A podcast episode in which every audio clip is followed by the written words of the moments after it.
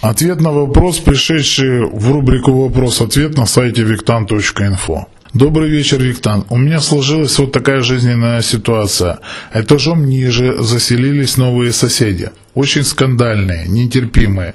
Мой ребенок 10 лет не может пробежаться по квартире, или я передвинусь, передвинуть э, стул, сразу же крики на лестничной площадке и выбивание наших дверей с требованием прекратить шум.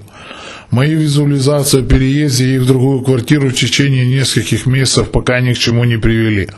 Визуализацию прекратила делать. Сейчас работаю с фантомами соседей, где им говорю, что они должны переехать.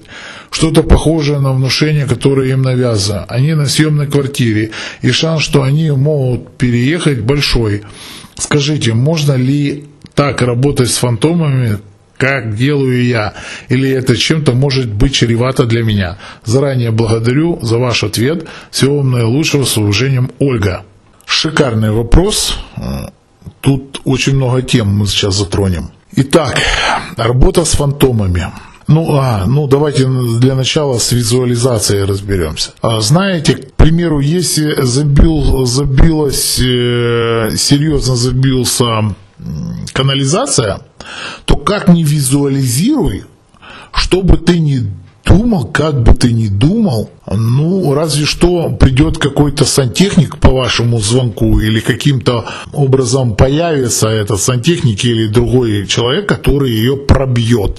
Вот подымет задницу, пойдет и что-то засунет туда, трос какой-то, и ее пробьет. А сколько вы не визуализировали, что она прорвалась, прорвала ее и так далее и тому подобное, если там серьезный затор, то ничего этого не получится. Просто есть визуализация, есть мотивация, а есть просто надо взять, поднять задницу и что-то сделать. Поэтому, поэтому вот так. Поэтому как бы визуализировать, что они съехали, ну, я вам честно скажу, когда-нибудь они съедут.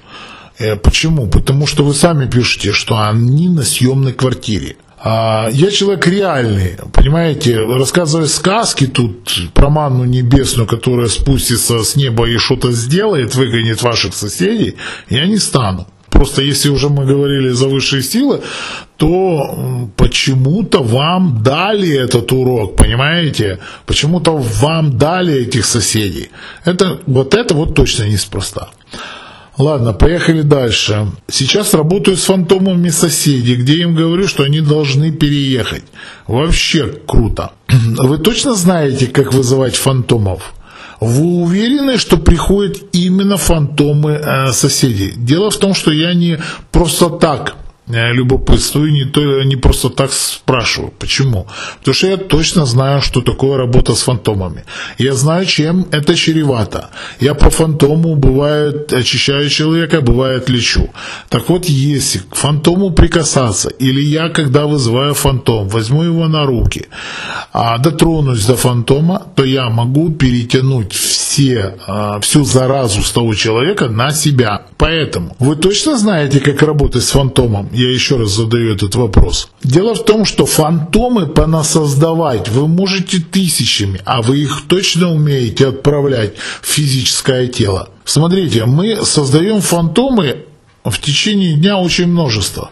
Представьте себе, каждый фантом будет питаться вашей энергией вашей, потому что ж вы его создали. Да, фантом соседа, но папа и мама кто? Вы, потому что вы его родили. Они не рождали свой фантом, вы родили, фа- чужой фантом.